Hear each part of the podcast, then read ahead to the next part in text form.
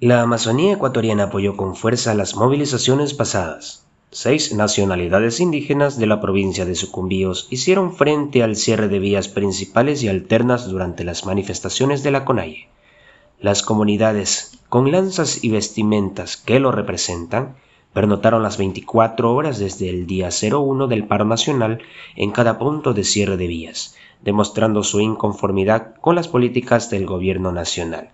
Mientras tanto, decenas de personas que se trasladaban desde diferentes partes del país tenían que hacer trasbordos a pie de largas distancias hasta poder llegar a la ciudad de Lago Agrio, donde habían situaciones que los líderes de cada comunidad realizaban retenciones por el lapso de tres horas en cada punto de cierre a los transeúntes en apoyo al paro. Con ustedes informó César Delgado.